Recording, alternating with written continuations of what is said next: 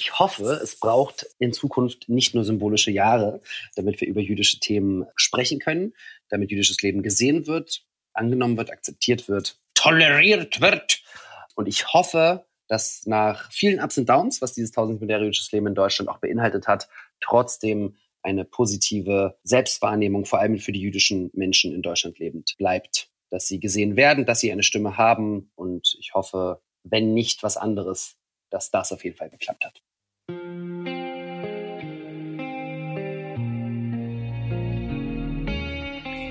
Herzlich willkommen zu der Podcast-Reihe 2021 JLID. Die Abkürzung steht für jüdisches Leben in Deutschland. Genauer genommen geht es um 1700 Jahre jüdisches Leben.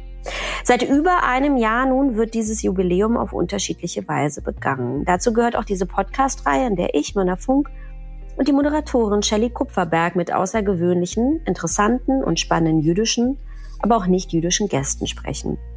Wie stellt sich die Lebenswirklichkeit von Juden und Jüdinnen in Deutschland dar? Und was macht sie aus? Darüber werden meine Gäste hoffentlich unterschiedliche Auskunft geben. Heute spreche ich mit Daniel Donskoy. Er wurde 1990 in Moskau geboren und kam zusammen mit seinen Eltern kurz danach als sogenannter Kontingentflüchtling nach Deutschland. Von 2011 bis 2014 absolvierte Donskoy eine Schauspiel- und Musical-Ausbildung an der Arts Educational School in London. Heute arbeitet er als Schauspieler, Sänger und Creative Producer. Seine mit David Hadder gemeinsam entwickelte TV-Show Freitagnacht Juice war ein Riesenerfolg und wurde 2021 mit dem Deutschen Fernsehpreis ausgezeichnet. Hallo Dani. Hallo. Wir ähm, machen heute meinen letzten Podcast gemeinsam. Oh. Ja, das ist äh, auch irgendwie emotional und ähm, und aufregend und cool äh, zugleich. Äh, anderthalb Jahre habe ich das jetzt gemacht. Crazy. Und mit allen Juden, die noch in Deutschland leben, gesprochen. Bist du jetzt Expertin für JLIT, ja? Ich bin jetzt totale Expertin äh, ich habe aber wirklich auch ganz viel gelernt, muss ich sagen. Ähm, äh, was man, äh, also was man ist als Jude, was man nicht ist. Und, äh, und, und dass wir jetzt sozusagen diesen, dieses Projekt gemeinsam abschließen. Yes, thank you for having me. Total, weil es ist ja wirklich ungefähr ein, Mo ein Jahr, ein Monat, äh, ein Jahr her, dass wir uns das erste Mal begegnet sind. Das stimmt. Äh, ich glaube, die Aufnahme zu Freitag Nachtjuice, ähm, in der ich, äh, also in der Sendung, in der ich Gast bei dir war, haben wir, glaube ich, im, im Ende April oder sowas muss das gewesen sein, ne? Ich glaub, ja, vielleicht sogar März, aber äh, plus minus ein Jahr, das stimmt. Und plus minus seit einem genau. Jahr versuchen wir auch diesen Podcast äh, zu realisieren. Das stimmt, das stimmt. Ja. Aber ich war geduldig ähm, und loyal und so so bin ich einfach auch. ähm, nein, so bin ich wirklich. Ich bin äh, geduldig und loyal. Und ähm, und ich finde es auch wirklich gut. Das solltest du in deiner Twitter-Bio schreiben, wenn du Twitter wieder beitrittst. Niemals, aber das kann ich gerne in meine in meine Tinder-Bio schreiben. Nice, nice, nice. Geduldig und loyal. Geduldig und loyal da kommen dann ganz viele Bilder, äh, schießen einem da in den Kopf. Mhm. Äh, lass uns mal sofort über Freitagnacht Juice sprechen. Sehr, sehr gerne. Ist die Sendung eigentlich am Ende so geworden, wie du sie dir vorgestellt hast? Ja, schon. Also mhm. ähm, zum Glück haben wir uns die Freiheiten, die wir uns nehmen wollten und die auch wir uns nehmen mussten, äh, erkämpft. Das waren nicht immer einfache Kämpfe, aber ähm, ich glaube, am Ende war es mir sehr, sehr wichtig, ein ästhetisches Produkt äh, herzustellen. Und die Ästhetik ist etwas, was uns auf jeden Fall gelungen ist. Mir war es wichtig, ein Projekt herzustellen, was authentisch ist. Und auch das ist uns gelungen. Es sollte auch schockieren, zum Teil lustig sein ähm, und vor allem neu. Und mhm. das ist, diese ganzen Aspekte sind, mhm. glaube ich, gelungen. Auf jeden ähm, Fall. Und man, man natürlich in der Retrospektive, wenn man sich was anschaut, denkt man sich, oh, hier hätte man noch, noch krasser reingehen können, hier hätte man noch krassere Fragen stellen können. Aber es ist ja so ein Lernprozess. Und es war das erste Mal, dass man ähm, so eine Show sozusagen so angegangen ist. Äh, wir sind da gerade stecken, wie gerade in der Produktion von Staffel 2, da machen wir Sachen anders. Ähm, und dennoch, ich hätte, glaube ich, nicht, nicht viel anders gemacht. Ich glaube, das ist aber total normal, dass man so retrospektiv auf das äh, eigene Projekt oder Produkt schaut und Dinge dann natürlich anders machen würde. Wenn ich mir jetzt, wenn ich aus meinen Romanen lese, die ich irgendwie vor acht Jahren, warte mal, es ist jetzt schon acht Jahre, ja, vor acht Jahren geschrieben habe, also aus Winternähe oder so oder dem anderen, dann würde ich ja auch Sachen anders machen. Aber das war eben das Richtige zu der Zeit, weißt du? Also das war absolut genau. Ich finde es dann auch immer total in, in Ordnung, dass äh, also beides ist in Ordnung, dass man dass man sich wünscht, dass man jetzt was anders machen würde, weil das zeugt davon, dass man auch äh, sich weiterentwickelt hat und gleichzeitig aber irgendwie auch anerkennt, das war aber die Person, die man war damals und und die hat das eben so so genau geschaffen. Absolut. Willst du mal ein bisschen erzählen, wie ihr vielleicht auf diese Idee gekommen seid oder wie du auf die Idee gekommen bist und wie ihr dann zusammengekommen seid, du und, und, und David? Ähm, also ich äh, kriegte irgendwann einen ominösen Anruf von meinem damaligen Agenten, der dann sagte, hör mal zu, da gibt es einen jüdischen Produzenten, der ist David Hader, meine ich schon, okay, gebe ihm auf keinen Fall meine Nummer, ähm, weil jüdische Produzenten, das macht man nicht, ist nicht gut, ist nie gut, die bezahlen einem immer viel zu wenig Geld. Und, ähm, und auf jeden Fall äh, war ich dann so, ja, was will denn der? Ja, der will mit dir sprechen. Und ich so, warum? Ja, geht um jüdisches Projekt. Und äh, mein erster Impuls war zu sagen, ja, auf keinen Fall. So, forget it. Mhm. Ähm, zu der Zeitpunkt habe ich aber ein bisschen mehr angeschaut, was Turbokultur so macht. Und es war alles ganz cool mit Deadlines und ähm, mhm. die haben ein Browserballett gearbeitet. Also es waren schon viele ziemlich coole Sachen und Jokes und der Podcast und viele doch junge, moderne, frische Sachen, wie man sie in Deutschland sehr, sehr selten aufgetischt ja. bekommt. Vor allem das jung, modern und innovativ. Ähm, da hapert es doch sehr bei uns da im Lande. genau. Mhm. Mhm. Und dann haben wir ein Gespräch geführt und dann wurde mir klar, okay, es gibt einen Pot an Geld im öffentlich-rechtlichen ähm, für dieses wundervolle Ding, 1700 Jahre in Deutsch, jüdisches Leben in Deutschland. Darüber hatte ich vorher noch nichts gehört. Äh, klang für mich auch sehr dubios und komisch und etwas, was ich auf jeden Fall umgehen würde. Mhm. Auch jegliche Einladung zu solchen Veranstaltungen. Ähm, weil ich so symbolpolitisch finde ich immer ein bisschen schwierig. Ja. Ähm, so, und dann haben wir uns getroffen, uns unterhalten, haben sehr, sehr viel Glühwein getrunken beim ersten Meeting. Es war kurz vor Weihnachten schön. Ich glaube, da so zwölf Flaschen. Wow. Ja, ja, genau. Und dazu haben wir Salami gegessen. Ich glaube, jüdischer wow. geht's nicht, oder? Jüdischer also, geht's nicht. Jüdischer nee. geht's nicht, genau. Klingt sehr koscher auf jeden Fall. Richtig koscher war das. Ähm, und haben halt darüber gesprochen, wie man denn so eine Talkshow machen würde. Weil der, die Idee war, wohl im äh, öffentlich-rechtlichen, man möchte eine Talkshow und es soll jung und jüdisch werden. ja, so richtig jung und jüdisch und am besten auch was mit Essen, weil Juden essen doch gerne. Ne? so, Wir haben ähm, ja auch eine Zeit lang nichts bekommen von den Deutschen. Ja, ja, genau. So, und dann haben wir uns hingesetzt und überlegt, okay, wie kann man sowas machen? Ich musste halt sagen, hör zu, ich bin kein Moderator, ich bin kein, äh, kein professioneller Moderator, ich kann bestimmt reden, reden kann ich so. Ich habe ja. eine große Genre, wie man schön sagt, aber ähm, ja, haben uns hingesetzt, haben sehr, sehr viele Witze über den Holocaust gemacht, äh, viele gute, viele schlechte, ähm, haben uns viele amerikanische äh, Late-Night-Shows angeschaut und haben dann einen Piloten produziert, der ziemlich schlecht war. Mhm, cool. Das ist immer gut. Das ist immer gut. Mein erster Roman war auch richtig schlecht. Ja. Also der, den ich, der ist nie veröffentlicht worden. Ist uh. denn euer Pilot veröffentlicht worden? Ähm, umgeschnitten und neu umformiert, ja. Ah ja. Mhm. Genau. Ähm, so, dann habe ich abgesagt und habe gesagt, ich möchte das nicht machen. Ich glaube, ich kann das nicht. Ich will nicht als Repräsentant irgendwie einer jüdischen Community sein, weil ich glaube nicht, dass ein Mensch überhaupt irgendeine Community repräsentieren kann. Ja. Jeder steht für sich. Äh, dann habe ich mir angeschaut, was in der Mediathek alles so lief zum Thema 1700 Jahre jüdisches Leben. Und es waren ganz schlimme Dokumentationen und verstaubte Filme und, und, und, und es war alles irgendwie so etwas, ein Umfeld, in dem ich mich nicht bewegen wollte, ganz mhm. ehrlich. Weil ich einfach eine andere Karriere habe und die ja. Schauspiel, die ist Musik, ich darf auf Tour gehen, ich darf irgendwie in großen Serien äh, Mörder und äh, manchmal auch in deutschen Produktionen Fahrer spielen. Lass mich dabei bleiben. Ja. Und dann bin ich Anfang des Jahres, ähm, während Lockdown, ähm, unter dem Vorwand, ein Buch zu schreiben, weil man sonst nicht äh, an ein Haus gekommen wäre in Brandenburg, böser Daniel, habe gelogen, ähm, habe ich mir eine kleine Hütte in Altfriedland gemietet. Ähm, ähm, doch. Wo ist das? Das ist in Brandenburg. Das ist Ach so, irgendwo, ah ja. irgendwo in AfD-Land, ja. Ja. Ähm, und habe dort erstmal eine Woche gesoffen, weil ich hatte so ein bisschen Krise, weil ich zu viel gearbeitet habe. Ähm, eine Woche gesoffen, viel geweint das war sehr gut. Und das dann, ist immer gut. Das ist immer gut. Ähm, alleine mit einer einäugigen Katze, I shit you not. weil der Owner des Airbnbs mir eine einäugige Katze dagelassen hat, die eine Nasennebenhöhlenentzündung hat und jedes Mal, wenn sie genießt, hat ihr Rotz aus dem kaputten, aus dem Oh nicht vorhandenen nein. Oh äh, mein gekommen ist. Gott, oh Mhm. mein Gott. Aber das führt jetzt zu weit.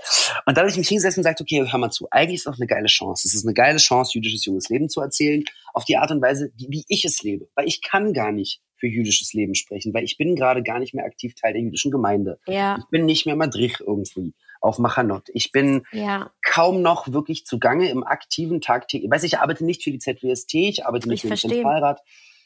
Und da dachte ich, okay, gut, aber wie kann ich mir das denn vorstellen? Ich muss es von mir aus geben. Und dann hatte ich ein riesengroßes Dilemma mit mir selbst und ich habe mich gefragt, hey, willst du das wirklich? Dich als Privatperson, weil es ist dann ja fast dein Privatleben, willst du das in die Öffentlichkeit tun? Und es war eine Mhm. große Frage, weil natürlich als Künstler ist es sehr, sehr angenehm, das nicht machen zu müssen ja, klar. nur häppchenweise, wenn du was erzählen möchtest. Und hier, wenn es plötzlich um Identitäten geht, packst du ja plötzlich alles aus. Ja, du packst Mhm. eigentlich packst du einen beschnittenen Schmuck aus, ne? Vor allem wenn es um Mhm. jüdisches Leben geht, Mhm. als Mann. Ähm, habe ich mich hingesetzt, lange überlegt, lange geschrieben, Thesen erarbeitet, überlegt, okay, wie können wir das so machen, dass In diesem Haus in in Brandenburg. diesem Haus in Brandenburg, genau. Ich hatte Mhm. irgendwie eine Idee für eine Folge, wo ein Rabbi, ein Pfarrer und ein Imam zusammen am Tisch sitzen und ich einfach 45 Minuten lang schlechte Barwitze erzähle. Das war Mhm. so einer der ersten Gedanken. Ähm, oder dann, wie kriege ich einen, einen jüdischen Politiker und die Juden an, in der AfD zusammen an einen Tisch? Und Mhm. dann hab- wurde es immer äh, von sozusagen sehr dubiosen Ideen, wurde es dann immer, immer konkreter, habe dann viel mit David telefoniert.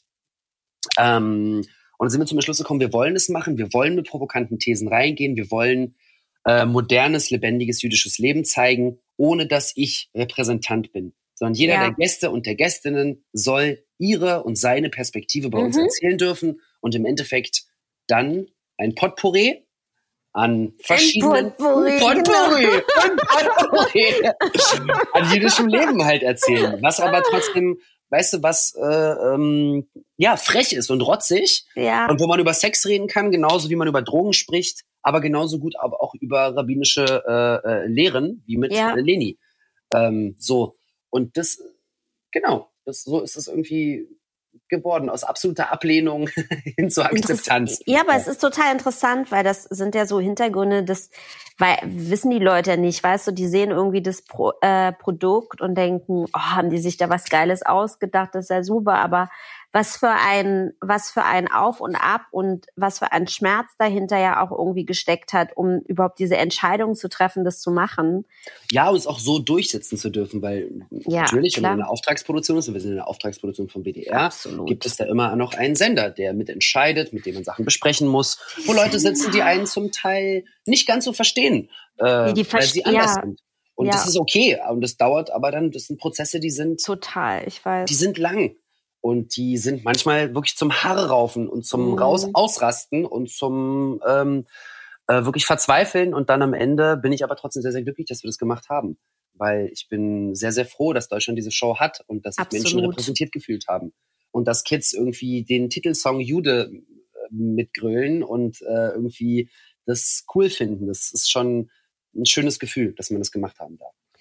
Und als ihr dann entschieden habt, wir machen das und ihr die Folgen entwickelt habt und die Gäste und dann irgendwann vielleicht sogar plötzlich im Schnitt saßt oder so, gab es, gab es nochmal so einen Punkt, wo, wo du so gedacht hast, so zwischendurch, Alter, was machen wir hier eigentlich? Sind wir total irre geworden? Wie, wie Nee. kriegen wir das? Nee, dann nee, ab nicht dem mehr. Moment, nachdem wir produziert haben, war es wirklich geil. Also der Mhm. Prozess hat mir richtig Spaß gemacht. Wir haben in einer, äh, wir haben in einer Wohnung in Neukölln gedreht, Mhm.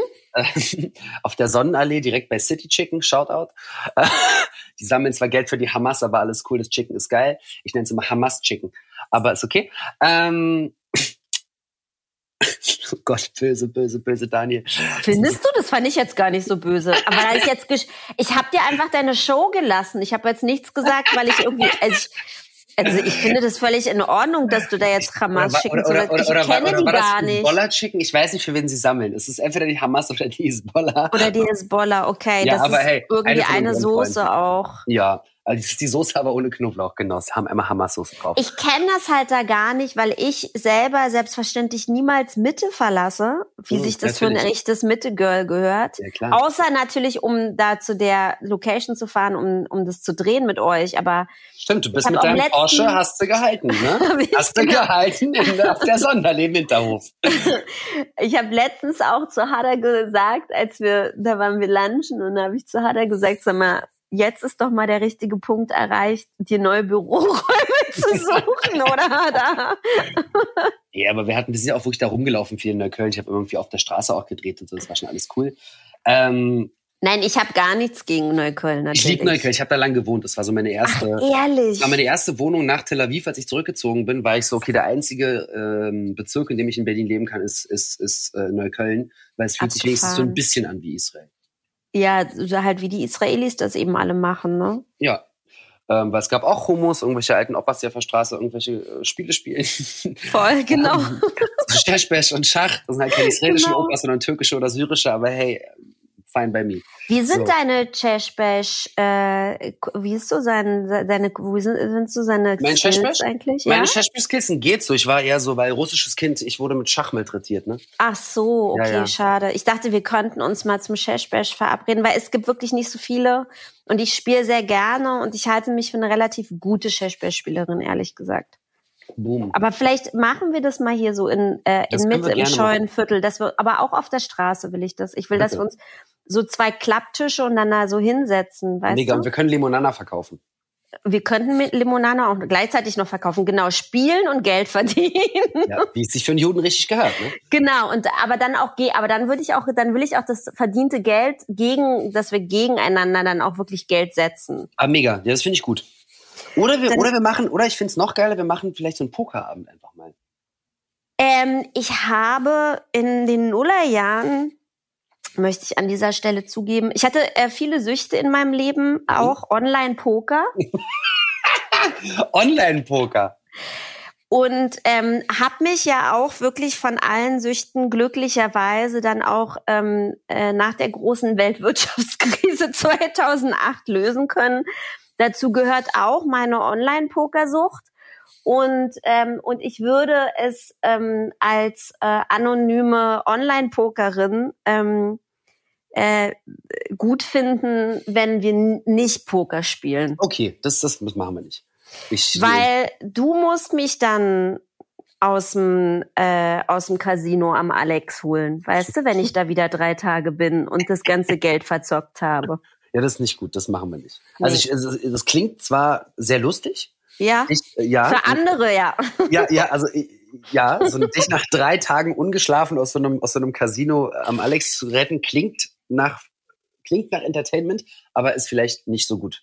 Nicht Nee. fürs Karma, nicht für die Moral und nicht für die Welt. Genau. Und deswegen, und mit Cheshbash hatte ich nie, da bin ich nie irgendwie sozusagen durchgedreht Dann drauf. sollten wir vielleicht aber auch kein Geld draufsetzen. Stimmt. Ja. Wir spielen um Stimmt. Dere, ja? Um Dere. Mama. Genau, genau. So machen wir das. Ähm, Ähm, ihr dreht jetzt ja die zweite Staffel, weil ihr wart so erfolgreich, dass der WDR gesagt hat, wir wollen euch nicht verlieren, auch wenn die 1700 Jahre jetzt vorbei sind, sondern äh, wir wollen noch eine Staffel mit euch machen. Genau. Und wir, ich habe dann auch am Anfang der erste Impuls, wieder zu sagen, nee, Alter, reicht. Weil Ja. es genug jüdisch sein für Deutschland. Ja, Ähm, und dann dachte ich mir, okay, gut, wie kann man es denn weiterentwickeln, so dass es Spaß macht? Und daraus ist die Idee entstanden, Freitagnacht Jews Around the World. Ähm, und wir haben gerade die erste Folge in London produziert und Mhm. fliegen äh, nächste Woche schon nach Buenos Aires. wow, das Sie. ist natürlich geil jetzt. Dann ist das Budget ja auch ein bisschen. das ist natürlich schön. Wo fliegt ihr noch so hin? Du Äh, Sau, das fliegen- möchte ich auch. Wir fliegen nach Istanbul Ja. äh, und dann fliegen wir noch nach Tel Aviv. Und in Istanbul trefft ihr auch Juden? Genau. Ja, die sind da noch oder? Die, die drei, die da gibt. Nein, es gibt tatsächlich noch eine, äh, eine 15.000 ähm, Mann und Frau starke jüdische Community. Ähm, wobei man diesen Zahlen ja immer nicht, man weiß nicht genau, wie viele Ja, und was. ja, klar. Aber auf jeden Fall gibt es äh, Juden und Jüdinnen in der Türkei. Es gibt auch Leute, die ähm, dort medial arbeiten, in Buenos Aires auch und in Israel.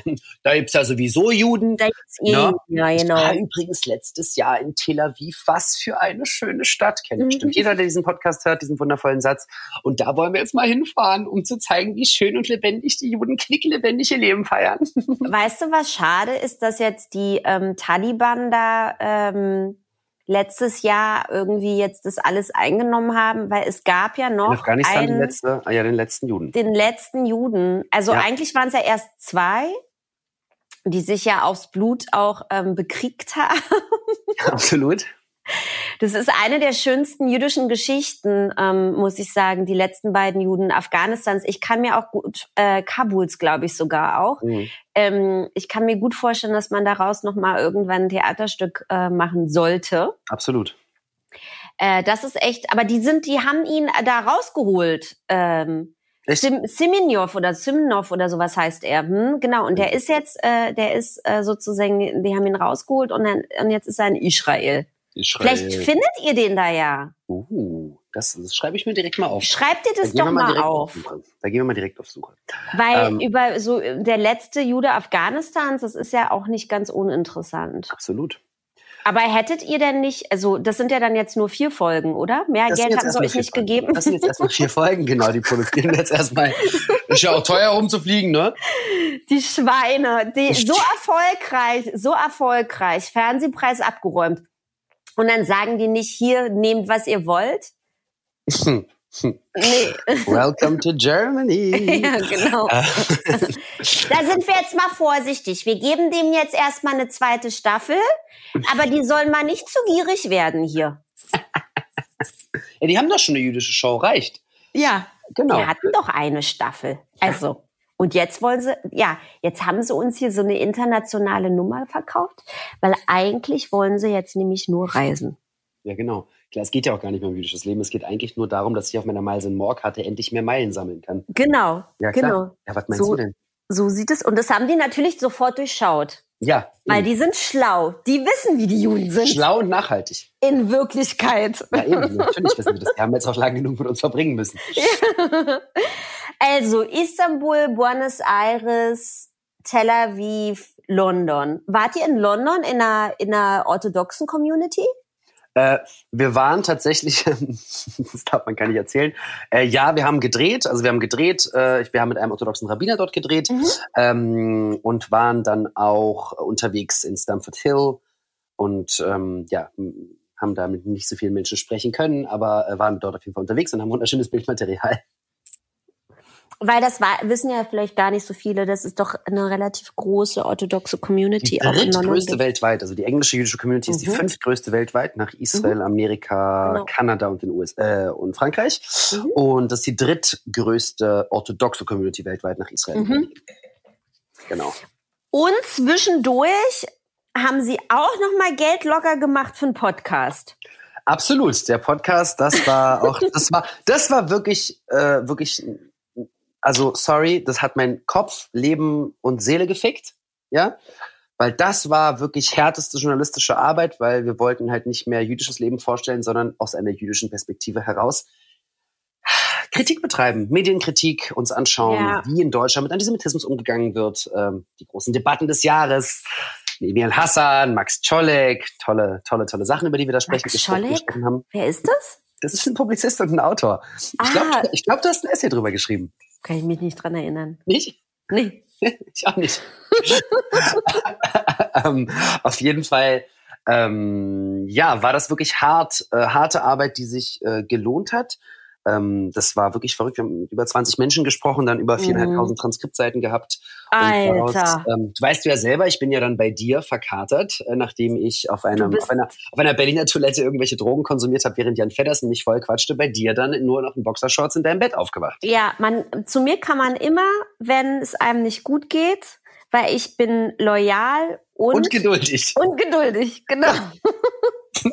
Dann kann man einfach mal um drei Uhr morgens äh, Sturm klingeln Und, äh, und dann komme ich runter mit ähm, freundlichem Gesicht und mache das Bett noch frisch. Wenn du nicht gerade äh, seit drei Tagen im Casino am Alexanderplatz hängst, ne? genau. hm. Genau, da bist du bei mir gelandet. Sachen. Und es waren sehr interessante Sachen, weil natürlich ähm, ging es mir vor allem um Meinungspluralismus, etwas, was sich ja sehr, sehr viele Menschen immer äh, voll auf die Fahne schreiben. Vor allem viele der JournalistInnen, mit denen wir gesprochen haben, schreiben sich Meinungspluralismus ganz, ganz, ganz, ganz hoch auf die Fahne und konnten dann im Nachhinein aber mit einigen Meinungen, noch Äußerungen, sogar einer von dir, nicht so gut umgehen.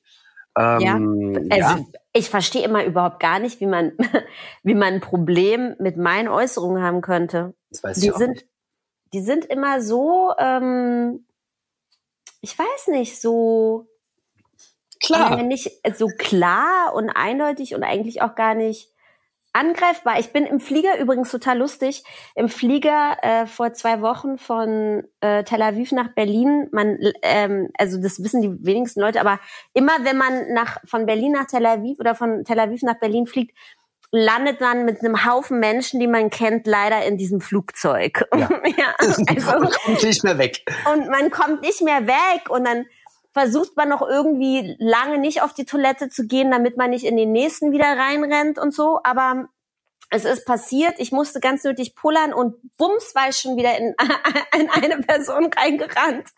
Und, ähm, und dann haben wir so ein bisschen hin und her geschnackt und so. Und dann sagte diese Person ja, ähm, ich war, sagte die, ja, ähm, äh, Provokation, ach, du, streiten tust du dich ja gerne oder Provokation liebst du ja und so. Und dann habe ich, und ich bin dann immer so total irritiert und sag, nee, ich hasse zu streiten. und nee, das ist auch wirklich die Wahrheit, weil die Leute ja äh, so glauben, dass, ähm, dass ich Dinge sage, weil ich so gerne anecke oder sowas. Dabei möchte ich hier eigentlich nur auf meiner Terrasse oben ohne liegen und äh, Wein schlürfen und mich sonnen und meine Texte schreiben. Weißt du, ich will mich nicht streiten. Ich habe Twitter schon vor zwei Jahren gelöscht. Aber, aber, und das habe ich ihm auch gesagt, alles, was ich möchte, ist zu sagen, was ich denke. Ja.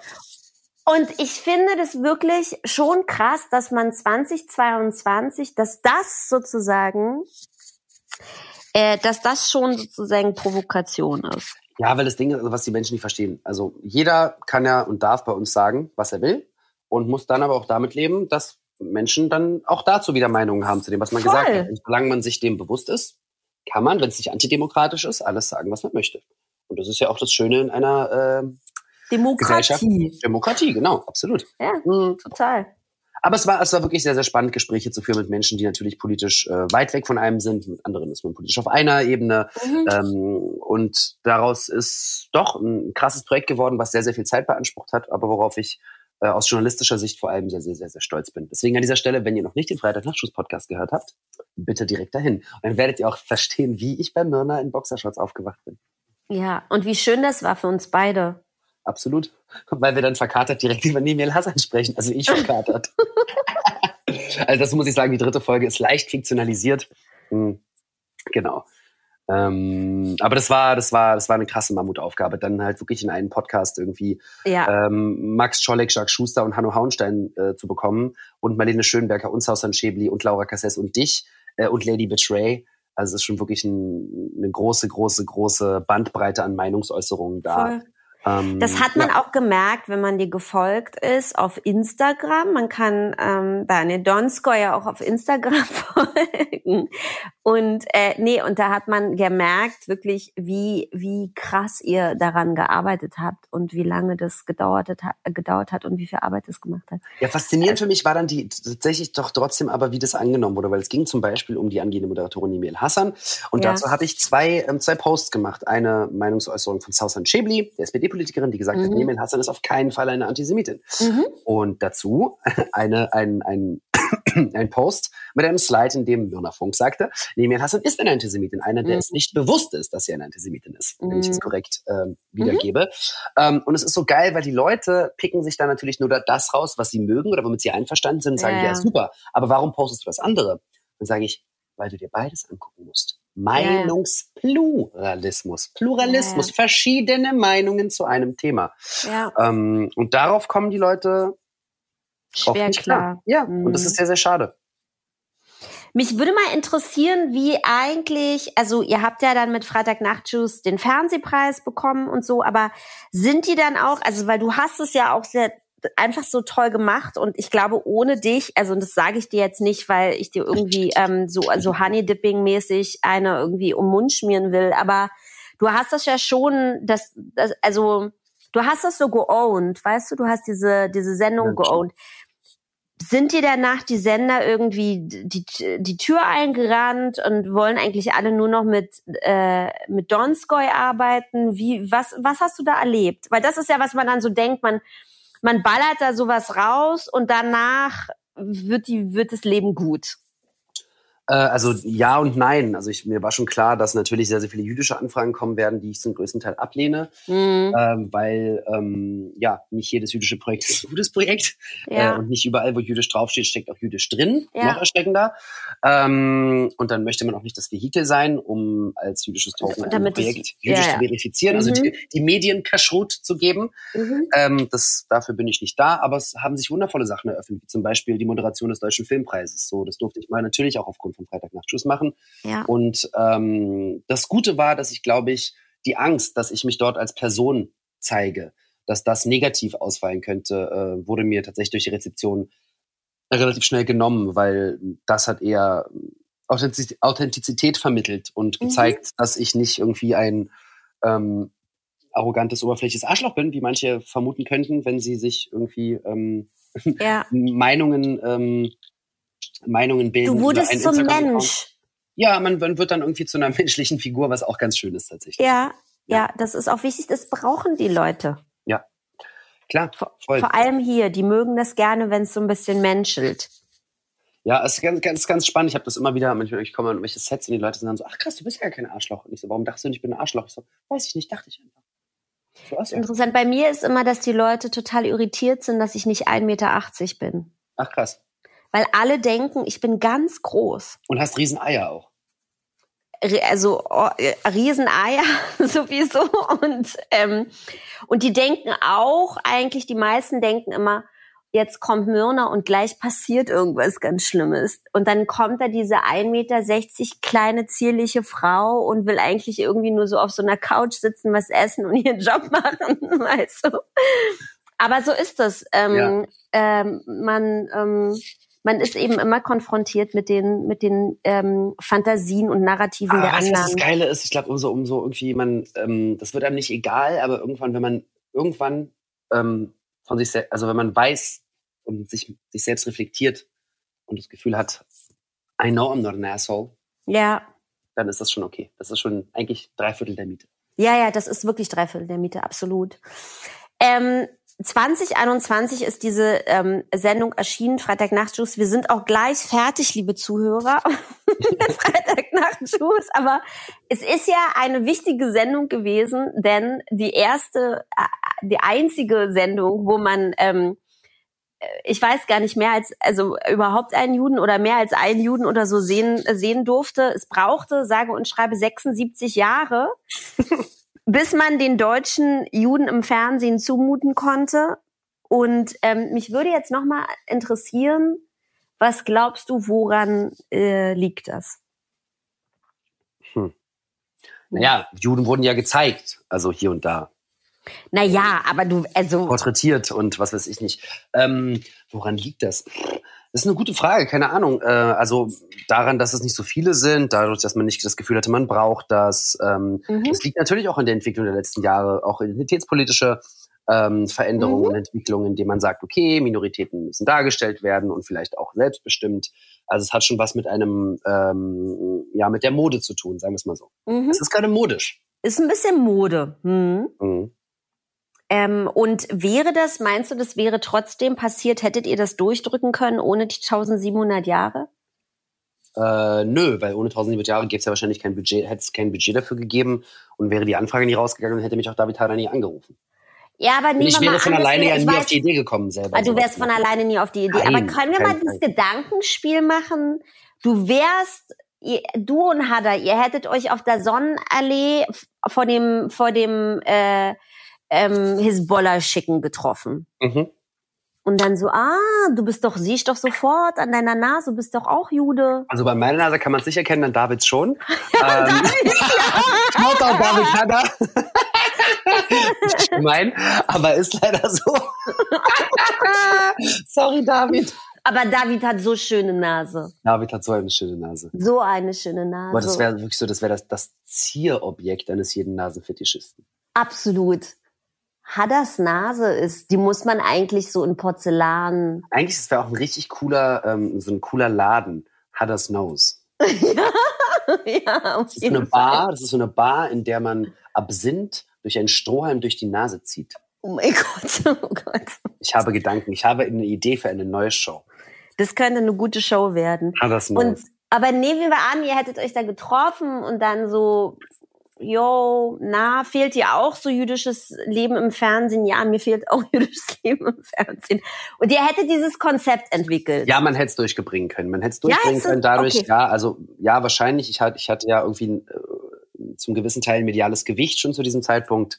Äh, und wahrscheinlich hätte man sich damit voller Wucht hintergeschmissen, hätte man das, glaube ich, auch mhm. durchbringen können. Vielleicht anders, vielleicht bei einem anderen Sender, vielleicht in einer anderen Art und Weise. Aber ich glaube, ja. ich glaube felsenfest daran, wenn man sich etwas vornimmt, kann man das auch machen. Ja, das ähm, glaube ich auch. Vor allem in der Medienwelt. Mhm. So, ja. wir sprechen jetzt nicht mehr über Freitagnachtjuice, wir sprechen jetzt nur noch über dich. Oh. oh, oh. Also du bist in Moskau geboren, aber ähm, ja sozusagen direkt danach mit deinen Eltern schon nach Deutschland gezogen. Wohin? Ja. Berlin. Noch Berlin. Du warst dann, äh, bist sozusagen in äh, Westberlin im, im schönen Charlottenburg oder? Nein, in Hönow. Ende der U5. Es ist Marzahn. Ach, nein. Na klar. Wie, ihr seid in eine Platte nach Marzahn gezogen oder was? Ja, na klar. Was denkst du denn, wenn man so einem Russen oder so einer Russin und einem jungen, äh, so einem jungen Pärchen aus der Sowjetunion erstmal zeigt, ihr könnt da richtig schön Altbau, aber mit Kohleofen oder eine richtig schöne neue Platte in Höhe. Mit, da warm, sich meine Eltern, warmem Wasser. Ja, ja da haben sich meine Eltern entschieden, in die Platte zu gehen. Nee, Alter, tatsächlich am Anfang war es ja so, dieses, es, war, es waren keine Asylheime, aber es waren ja so, ähm, wie soll man es nennen? Äh, so, so Auffangbecken. Genau. Und dann von dort, äh, ja, haben sie dann eine Wohnung zugeteilt bekommen und das war ja in Marzahn, Hellersdorf. Und du bist dann auch in Marzahn in Kindergarten gegangen oder was? Ja klar, da gibt's richtig geile Bilder, alle blond außer mir. Ähm, Na gut, du bist rothaarig. Ja, ja, ja, trotzdem rausgestochen. äh, aber, aber, aber noch, zumindest noch nicht so, weil da war ich noch nicht beschnitten, deswegen da, konnte, da konnten sie mich noch nicht erkennen. Ähm, Wann bist du beschnitten worden? Wie alt warst du da? Ich glaube, ich war sechs. Kannst du dich daran noch erinnern? Ja. Ja? Und ist es eine traumatische Erfahrung? Nein, aber war, also ich kann mich daran erinnern, weil es habe ich letztlich letzte, letzte Woche zum ersten Mal ein großes Interview in Israel. Da habe ich erzählt, dass ich gelegentlich noch an dem Tisch deniere, auf dem ich äh, beschnitten wurde. Und zwar bei meiner Großmutter in berlin mhm. mhm. Die haben dich da gelegt, oder was? Mhm, das war ein Türke, der es gemacht hat. Ah. aber hat er das auch mit dem äh, Fingernagel gemacht? Äh, nicht mit dem Fingernagel. Ich weiß nicht, also ich kann mich nicht mehr an das, an das, an, an das Instrument erinnern, aber es war, so. es war ein türkischer Beschneider, kein jüdischer. Weil in dem Moment hast du gemerkt, jetzt wo du Marzahn gesagt hast, bin ich natürlich drin als alte Pankorin. Direkt, direkt reingekommen, ja. ja ich, mag das ja auch. Ich mag das ja auch. Also ich liebe das eigentlich so zu sprechen. Das Ding ist, wenn du in deutsche Produktion kommst und du willst irgendeinen Helden spielen und du denkst dir irgendwie, okay, dieser Charakter, das wird ein Berliner, sagen sie mal, nee, Berliner mal nicht. Die Leute denken immer schlecht von Berlinern. Das ja, heißt, warum? ich musste. Warum? Ich verstehe, hör zu, ich muss, also ich habe Berliner bis zu meinem, äh, wie alt war ich, 25. Lebensjahr. Dann bin ich nach München gekommen und habe da in einer Casting-Abteilung gearbeitet bei einer großen Produktionsfirma und die dann auch äh, schon irgendwie, glaube ich, zwei Monate später geleitet. Ja. Und ähm, weil ich ja so eine äh, leitende eine Persönlichkeit, ich bin einfach so eine leitende so eine Persönlichkeit. Und, äh, und da musste ich relativ schnell äh, verstehen, dass das hier mit den Berlinern und München nee, da auf jeden kollidiert. Fall nicht. Ja, kollidiert. München, ja. und, Aber hast äh, und nicht, dann, bist nicht im Bayerischen, äh, hast dich da nicht reingelegt.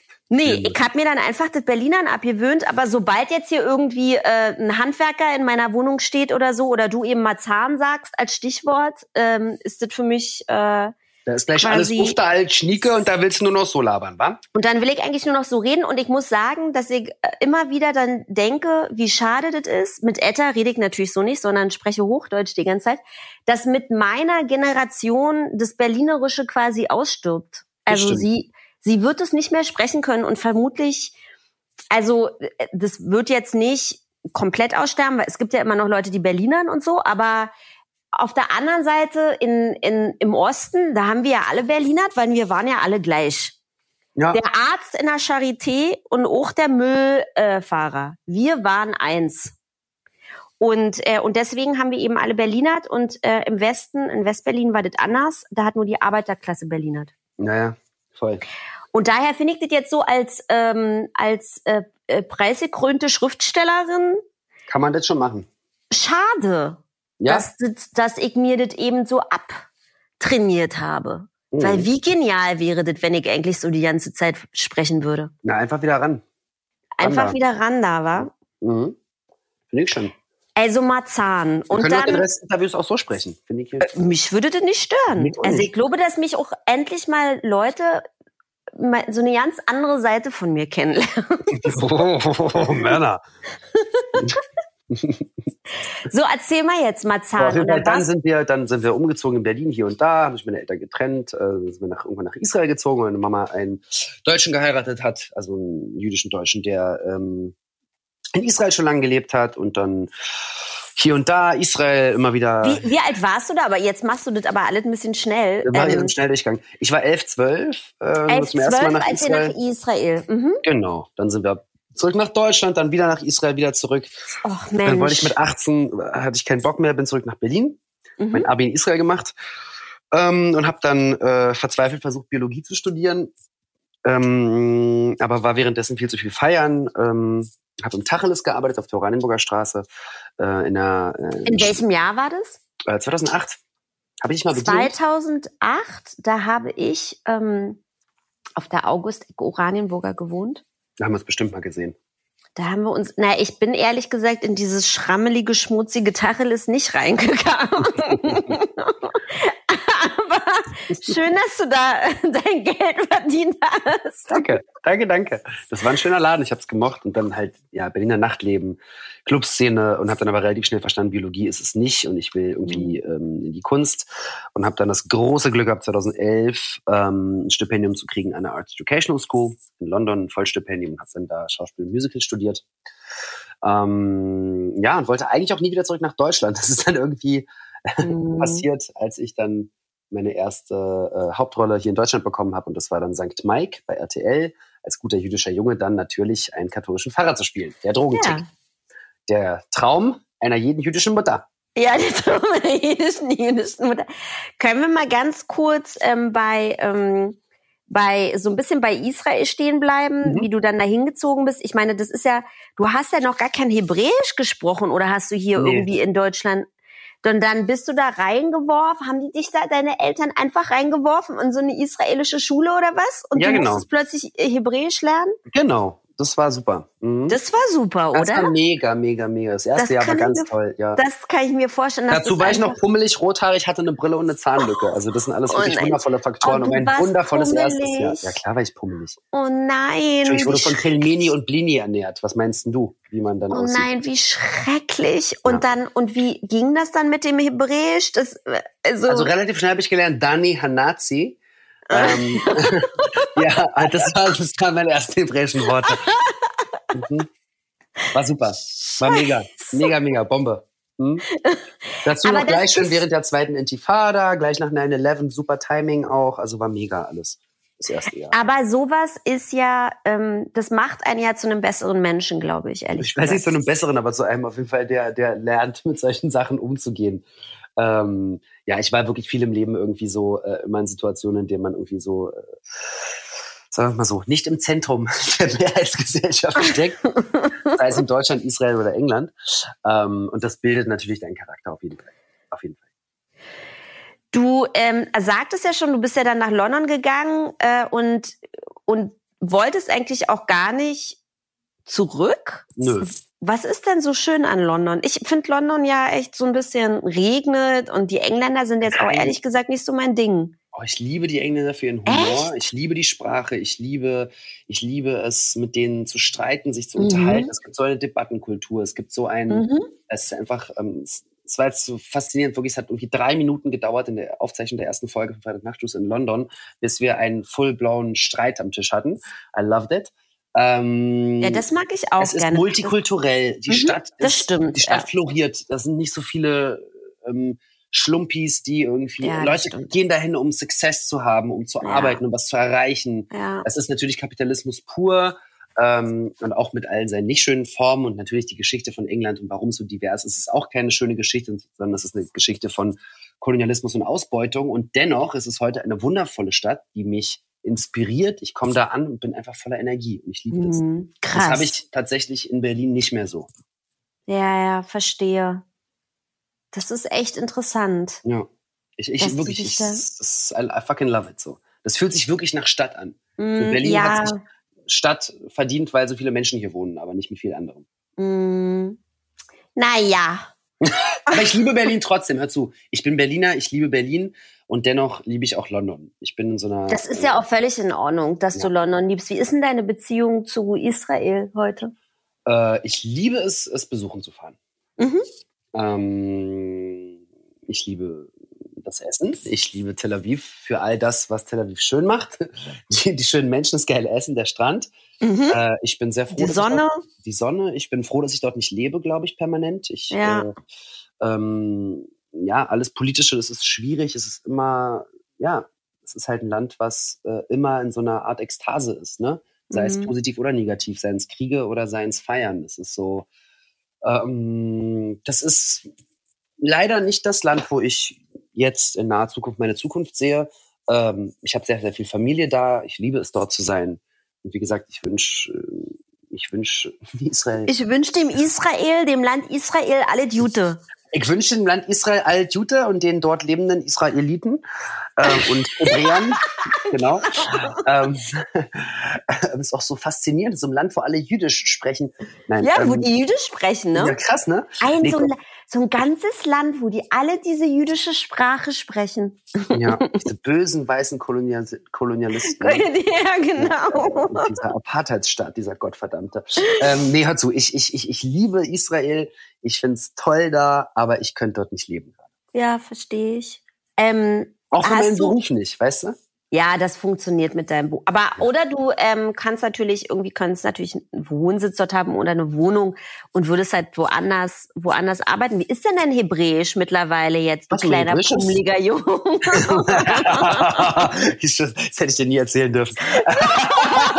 nächstes Mal, nächstes Mal, ich, nächstes Mal, wenn ich beim Monat zu Besuch bin, steht bestimmt so, so, so, so, so drei Kilo Pelmeni. Hier ist, isst du pummeliger Junge, isst. Ich habe heute wieder Pelmeni, weil meine Tochter liebt Pelmeni ist, wir müssen immer Permeni im Froster, Frost, im Froster, im Froster haben. Und bei mir, also kannst du jederzeit um drei Uhr morgens klingeln, Schnuckibert, und ich mache dir ein paar Permeni warm. Ey, ich, ich nehme das so hart an, dieses Angebot. ähm, Sag mal, ja. ähm, äh, genau, also dein Hebräisch ist, ist das. Gut, ja, ist perfekt. Also ist äh, akzentfrei. Ne, das ist doch, also kannst du doch sozusagen auch irgendwie in Israel, in, in den ganzen geilen neuen Netflix. Wo ist denn eigentlich Daniel Wo, warum bist du nicht beim Shabak, äh, spielst du nicht Shabak Agent bei, äh, bei Fauda? Weil ich jetzt schon zwei, dreimal Castings hatte für israelische Rollen in amerikanischen Serien und die mir immer wieder sagen, you just don't look Jewish. Was? Ja. Was sagen die? You don't look Jewish enough or ah, Israeli. Ah, you don't look ja. Jewish enough or Israeli. Und ganz Dabei ehrlich, ist doch rothaarig, das ist ja. doch, es gibt doch gar, das gibt doch prozentual ähm, in Israel irgendwie, das haben die doch mal auch genauso viel Rothaarige wie zum Beispiel, in, also das ist ja so, das ist ja, das wissen ja die wenigsten, aber das ist ja voll, also rothaarig ist ja Jewish Jeans. Das gibt so viele Rothaarige. Ja, ja, aber ähm, im Land der äh, Klischee slash der Medienwelt ähm, stellt man ah. sich gerne anders vor. Stell, okay, aber das ist, dann haben die das, dann kennen die aber auch Israel nicht. Es gibt ganz, es gibt super viel Rothaarige und auch diese ganzen, so diese ganzen Blondinis, die aber eigentlich alle so ein, so ein Honig, rötliches Honigblond haben, zum mhm. Beispiel. Mhm. Absolut. Hast du dich mal geärgert, dass du ähm, nicht in hotter Uniform äh, in der Armee gewesen bist? Nein, also geärgert habe ich mich darüber nicht. Ich glaube, das ist ein traumatisches Erlebnis, was ich froh bin, nicht äh, gehabt zu haben. Äh, also kann ein traumatisches Erlebnis sein. Es ist natürlich auch sehr, sehr charakterbildend. Meine kleine Schwester ist gerade im Militär. Ähm, nee, ich habe mich nie darüber geärgert. Ich hatte eine Phase, in der ich das Gefühl hatte, ich muss unbedingt jetzt dahin gehen und mich einschreiben lassen, während ich in Berlin äh, total bekifft äh, äh rumsaß und meine ganzen Freunde 2008 gekämpft haben. So, mm. da, das war schon, das war mm, so ein Moment, wo ich mir dachte, pff, krass, ich hänge hier in mhm. Berlin rum und bin Hipster. Libanon war das, meinst du jetzt, oder was? Mhm. Äh, ja, und auch danach, danach in Gaza wieder. Mhm. Also das waren so Momente, auch wo mein Bruder dann im Militär war, das waren so Momente und beide auch kämpfend sozusagen, ähm, wo ich mir dann gesagt habe, so, boah, eigentlich muss ich es machen, moralisch kann ich es gerade vor mir selber nicht vertreten, dass ich es nicht mache. Und auf mhm. der anderen Seite habe ich dann gesagt, nee, ich habe mich entschieden, dort nicht zu wohnen. Und das ist okay. Mhm. Ja. Welche Bedeutung hat denn eigentlich das Judentum in deiner Familie noch so in der Kindheit und Jugend gespielt? Habt nicht ihr viel. nicht viel? Mhm. Nee, nicht viel. Also komplett säkular, sowjetische Familie. Außer also, Pelmeni. Pelmeni, das jüdische Essen. ähm, ja, keine große. Also meine Familie kommt aus einem Land, in dem Religion verboten war und dennoch waren mhm. sie ethnie jüdisch. Das heißt, sie wussten schon, dass sie Juden sind. Und ähm, es kam dann eher später mit dem neuen Lebensgefährten von meiner Mom damals, also mein Stiefpapa, der viel mehr sozusagen das Jüdische in sich getragen hat, auch als Kind von Holocaust-Überlebenden. Und dann habe ich mich auch viel mehr selber damit befasst, habe Bar Mitzvah gemacht, war dann plötzlich auf Machanot. Mhm. Ähm, aber nie religiös. Also es war für mich nie, weiß nicht, ich glaube nicht an Gott, ich habe nie an Gott geglaubt. Und ähm, Warte mal, bis du älter wirst ich finde Instant, also basically Glauben, ich habe kein Problem mit Glauben, Leute sollen glauben, solange sie anderen nicht erzählen, äh, ja. äh, wie sie ihr Leben zu leben haben. Ich finde äh, religiöse Institutionen dubios, wenn nicht äh, kriminell zum größten Teil. Ja. Ähm, und habe da eine große Aversion gegen, äh, habe eine äh, große gesellschaftliche Aversion äh, gegenüber Macht von religiösen Strukturen, mhm. seien sie jüdisch, christlich. Können wir fast über Homolka sprechen heute noch. Hast gelesen? Ja, ja. Ja, ja. Ähm, ja, aber heute war der Tag eigentlich beherrscht von Finn Kliman, ne? Oh ja, okay, aber das ist, ich kann mich irgendwie, ich, oh, Böhmermann, nee, ich sag dazu jetzt nichts. okay. Ähm, ja, ich äh, weiß ich nicht, jüdisch. Ja, ich habe mich befasst oder womit mit Identität haben wir uns befasst ja. und mit dem pluralen Dasein von Identität und da war jüdisch sein ein Teil davon. Mhm. So, so glaube ich, kann ich das am besten sagen. Und machst du manchmal so heute irgendwas, ähm, zündest du dir abends am Freitag, oh, Hast du dir heute schon deine Schabbatkerze angezündet? Nee, ich werde, wenn wir gleich aufgezeichnet haben, in ein brasilianisches Restaurant gehen. Aber, ja, ein bisschen Tapioca essen. Aber ähm, das ist das Jüdische, was ich heute mache. Mhm. Nee, ich war, nee, aber dieses Jahr ich war ich an Pessach sogar bei einem Seder. Ach so, das ist doch schön. Hab ich, äh, das habe ich. Das hab Wo ich warst gemacht. du da? Äh, bei Familie Bruck-Fischmann, die auch in Staffel 1 äh, äh, zu Gast waren. Ah, ich war auch eingeladen bei dem Seder. Warum warst du denn nicht da? Weil ich in Tel Aviv beim Seder bei meiner Family war. Ach, schön. Ja, also auch, ich hatte ein sehr schönes Seder dieses Jahr, muss ich sagen. Das ich muss man ja auch ja, war das schön bei dir? Ja, war richtig schön. Das war sehr cool. viel Lachen. Also alle, die Freitag äh, nach Juice Staffel 1 gesehen haben, als die zu Gast waren, mit denen kann man essen, Spaß haben, singen und es war sehr, sehr schön familiär. Ich kenne die auch alle wirklich seit ich äh, ganz, ganz klein bin. Das war eine wunderschöne Zusammenkunft. Aber das, ist, das sind halt so Momente, die sind für mich Familie. Das ist nicht, ich verbinde das jetzt nicht mit aktivem Judentum. Ich verbinde das mit Menschen, Voll. die ich lieb habe und Menschen, äh, die mich in eine Zeit äh, zurückbringen, wenn ich dort bin, an ein Gefühl von Geborgenheit und Kindheit und so.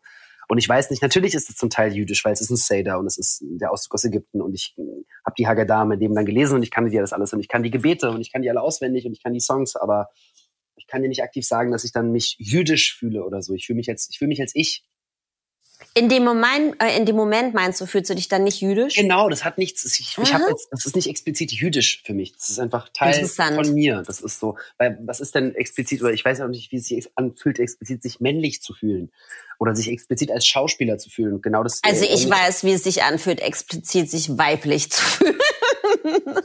ja, I don't know. Also. Nee, hast du das nicht? Ja, ich, ich weiß ich nicht. Ich kann mit so Kategorisierungen nicht so gut. Oh, du bist so ein Wassermann, ey. Ihr seid echt so eine Edgelords. Wirklich, es ist wirklich so. Ich bin eigentlich nur äh, 80 Prozent Wasser. Als das, das ist, was ich über mich sagen kann. nee, zum Glück bin ich noch nicht in die Esoterik abgeschweift. Ähm, der, der, der erste Schritt zur Rechtsradikalität. Laut Pierre Lamberti. Ähm, aber ähm, nein, ich keine Ahnung. Ich hasse das. Ich will einfach, ich will einfach die Moleküle in mir schwingen lassen. Genau, ja, ja, du willst die Moleküle, Moleküle in dir schwingen. Ich verstehe das auch. Ich lasse dir das auch. Der Vater meiner Tochter ist Wassermann.